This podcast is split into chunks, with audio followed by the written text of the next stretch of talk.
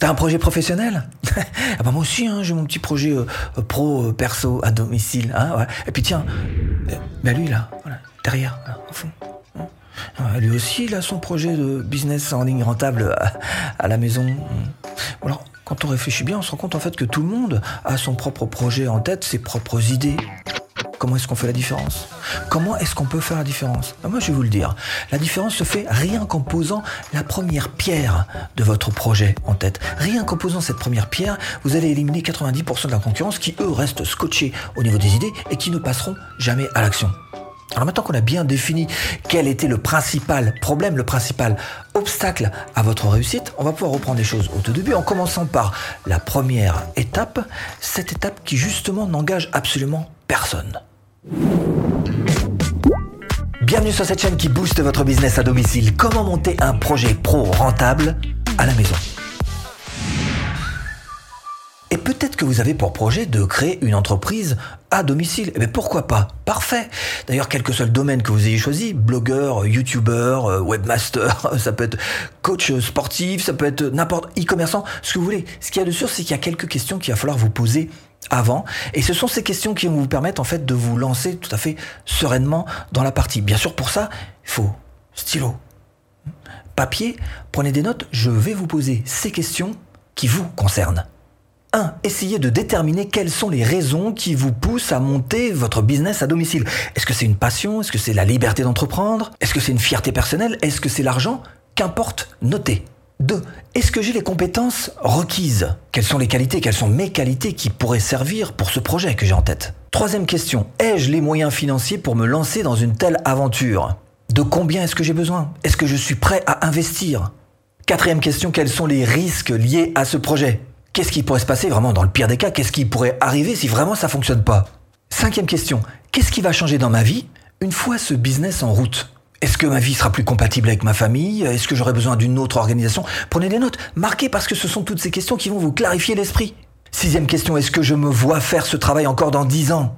Et ça, ça vous donnera évidemment une indication sur votre motivation, si ou non vous êtes prêt à faire un long chemin dans cette idée, ce projet que vous avez en tête. Septième question, est-ce que j'ai l'âme d'un entrepreneur? Est-ce que je suis capable de m'autodiscipliner? Si personne ne me donne de directive Huitième question, qu'est-ce qui me différencie des concurrents? Pourquoi est-ce que les clients seraient intéressés par ce que je propose, moi en particulier? Est-ce que le produit que j'ai en tête va réellement satisfaire les besoins des gens qui seraient susceptibles de me l'acheter? En tous les cas, ce qu'il y a de sûr, c'est que si toutes ces questions peuvent vous faire douter, quelquefois peut-être même vous faire faire machine arrière, elles sont surtout là pour vous aider à vous clarifier l'esprit, à prendre un petit peu de recul et à vous aider à vous lancer, à vous lancer bien évidemment en étant à l'intérieur de vous-même beaucoup plus serein. Deuxième étape pour euh, créer sa propre entreprise rentable à domicile, il va falloir penser à vous former. Moi-même, j'ai eu une agence conseiller en communication pendant 15 ans. Au moment où j'ai basculé sur Internet, je me suis mis quelques petits coups de pied aux fesses pour aller chercher des bonnes formations parce que c'est un format spécifique, parce que c'est un média très particulier auquel il faut s'adapter. Je vous recommande de faire pareil, à savoir de vous former. Parce que sinon, dans un premier temps, ce qui va se passer, c'est que vous allez perdre un temps fou à essayer de grappiller des petites infos gratuites à droite, à gauche, hein, sur YouTube par exemple. Là, vous êtes parti en galère. Hein. Déjà, c'est pas facile de trouver des formations payantes euh, qui vous amènent de la vraie valeur. Alors en plus, en gratuit, vous êtes parti en galère. Et puis en plus, ce qui va se passer, c'est que vous allez vous créer un savoir en gruyère. C'est-à-dire que dedans, il y aura des trous.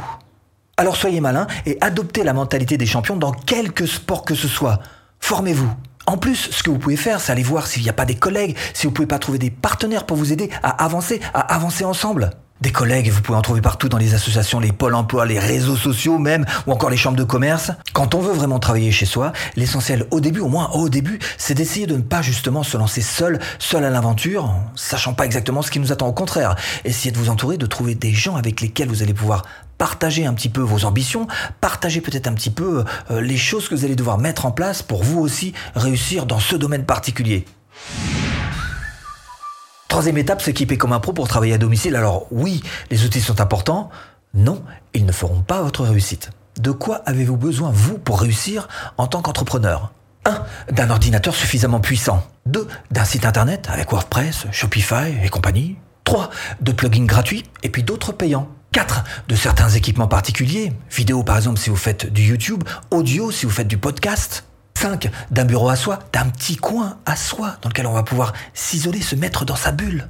6. D'un agenda papier ou d'un agenda en ligne. Et attention, quand on commence, on a toujours un petit peu tendance à faire cette erreur, c'est-à-dire faire les choses à l'arrache. Gratuit, gratuit, on dépense pas. erreur. Hein. Ah si, erreur, hein, parce que justement, c'est dès le début qu'il faut investir dans votre business.